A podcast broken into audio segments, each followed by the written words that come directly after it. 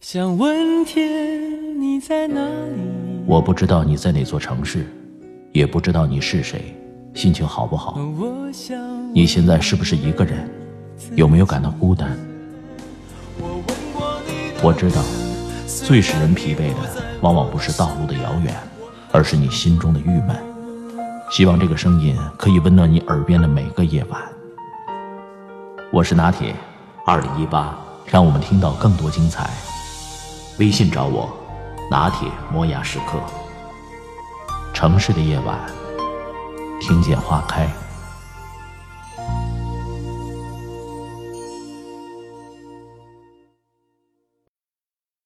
小学老师说：“你要是不好好学习，将来就考不上初中。”初中老师说：“你要是不好好学习，那将来就考不上高中。”高中老师说：“你要是不好好学习，那将来就考不上大学。”大学老师说：“你要是不好好学习，那将来就找不着工作。”老板说：“你在学校的时候是不是光顾着学习了？”中国教育最大的问题就是将教育等同于学校教育，而家庭教育和社会教育是忽视的。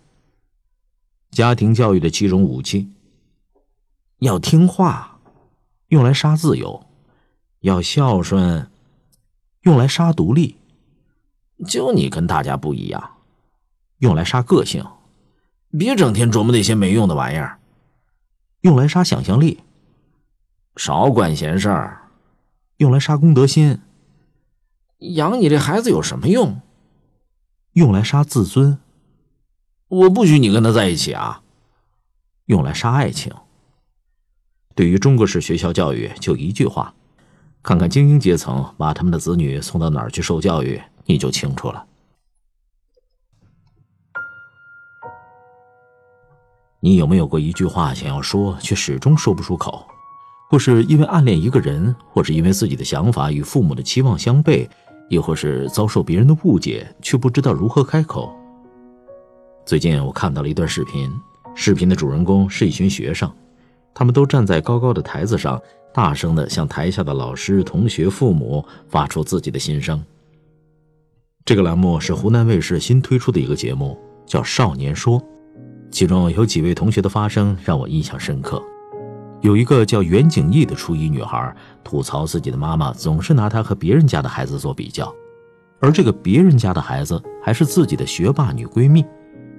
她好不容易鼓起了勇气，说出了自己的困扰，期待可以得到妈妈的认可和赞许，却没想到再一次在妈妈的所谓好口才和讲道理当中败下阵来。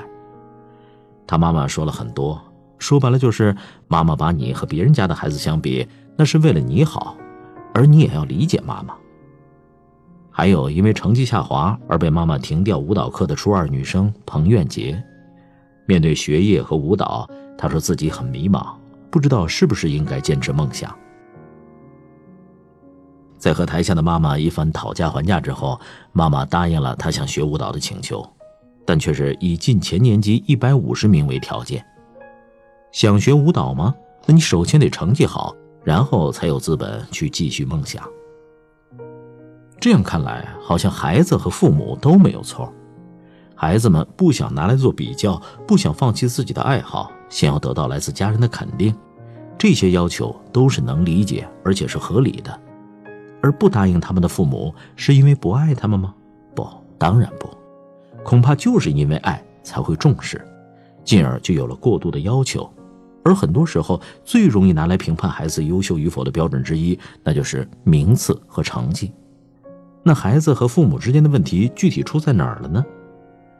很多看了《少年说》的人都觉得，他特别像微博上很火的“屋顶告白大会”。屋顶告白大会是日本综艺《这就是爱》二零一七当中的一个环节，在去年九月，不仅刷屏日本网络，就连国内的热度也非常高。这两个栏目相比，形式确实非常相似，都是站在高处，大声地对台下的人说出自己的心声。但屋顶告白大会所表达出的状态和少年说又截然不同，它显然要更加轻松，更加柔和。这里面有一个叫坐久保田的初二男生，他喜欢自己的同桌，把他称作是天使。他说因为学校的妨碍换座位了，所以他在天台上喊出了对方的名字，勇敢告白。同样是念初二的滨本初花，被自己的暗恋情绪困扰，最终在天台呐喊出内心的无措，并且结束了这场暗恋。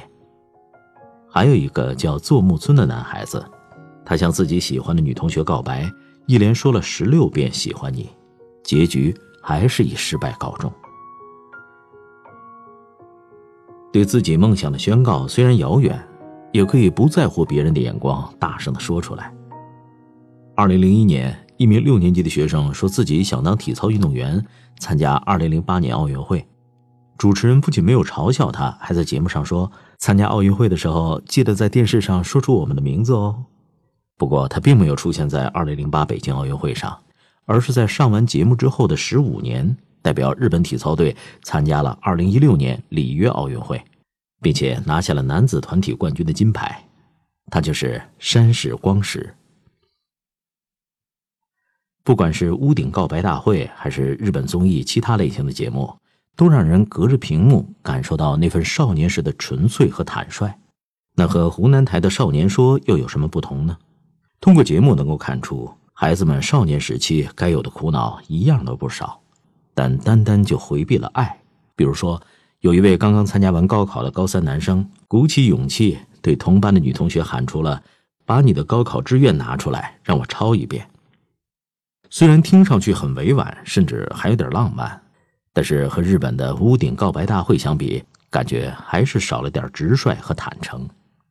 其他学生多半不是对父母不满，就是对生活迷茫，还有一些很中国式的感谢和煽情。栏目形式没变，但看上去总是缺少了点轻松和美好。用网友的话来说，就是日本的那个综艺节目让人觉得青春真好，湖南台这个节目让人看了之后庆幸自己长大了。是啊，在《少年说》当中，孩子们好不容易鼓起勇气说出自己的心声，遭受到的却是父母的反对，因为父母的阻拦，有梦不能去追。因为父母的要求，要长期忍受和别人对比的精神上的打压，还要被迫接受“我都是为你好”的好意，让看的人都为这些孩子感到深深的无力与可惜，真是庆幸自己长大了。一个原版那么充满活力和热血的节目，到了国内却转换成了对父母的控诉，那问题到底出在哪儿了呢？你可能会说，两国的教育体制不一样，或者是我们国家的孩子比较含蓄，不善表达。其实原因已经非常明显了。从我们开头提到的《少年说》当中的袁景义和彭苑杰这两个学生的例子，可以看出现在的典型的中国式父母教育中存在的通病。从现实来看，中国式父母要比任何一个国家的父母都要更辛苦，他们会为了你能更好而不去计较自己的得失，甚至不惜牺牲自己的利益。但这种无条件的爱对孩子来说是真的好吗？未必。对一个孩子是否真的好，不是看你爱的够不够用力，而是要看爱的方法对不对。方法不对，过于沉重，带着恐惧和匮乏，充满苛责的爱，只会成为孩子的负担，让他们不被理解，失去自由，束手束脚。要知道。像《少年说》中，孩子们敢于鼓起勇气说出自己内心想法的举动，无论是从他们说话时紧张的表情，还是激动到语言断断续续，都能看出他们是在和自己内心做了很长时间的斗争才敢站出来的。谁看了都想为他们的勇气点赞。但这种好不容易鼓起的勇气，被父母一而再、再而三的驳回，那只会让孩子变得更加不敢说，更加不敢表达自己内心的想法。显然。这是一个恶性循环。典型的中国式父母教育，培养出听话懂事但有想法、完全不敢表达的孩子。他们多半性格唯唯诺诺，凡事缺乏勇气，并且缺乏创意意识。然后，当这批孩子再为人父母时，还会继续用老一辈的“我都是为你好”的中国式教育去教育孩子们。太多正确，太少柔软；太多大义，太少真实。太多必须，太少包容，这就是中国孩子的成长环境。物质丰富了，爱却仍然匮乏。那些不曾被包容、理解和共情的部分，最终会形成内心的空洞。我渴望爱，但我并不相信爱，因为我从来没有感受过它。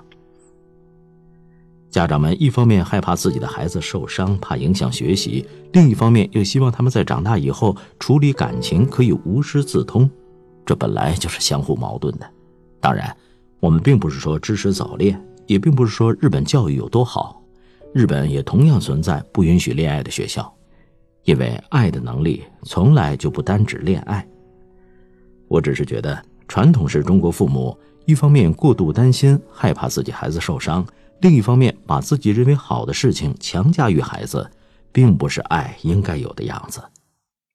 一个成人必先需要自爱，学会耐心的聆听自己，尊重内心真实的想法，自由大胆的试错和容纳自己的错误，才能以同样的方式去面对孩子。而太多的中国式父母连自己都还没有照顾好，就开始教育下一代了。我也是花了很多年才明白。能打动人的、最具人性柔软一面的东西，永远不是正确，而是真实。要打破这种缺爱的轮回，则要靠我们自己的领悟和挣脱。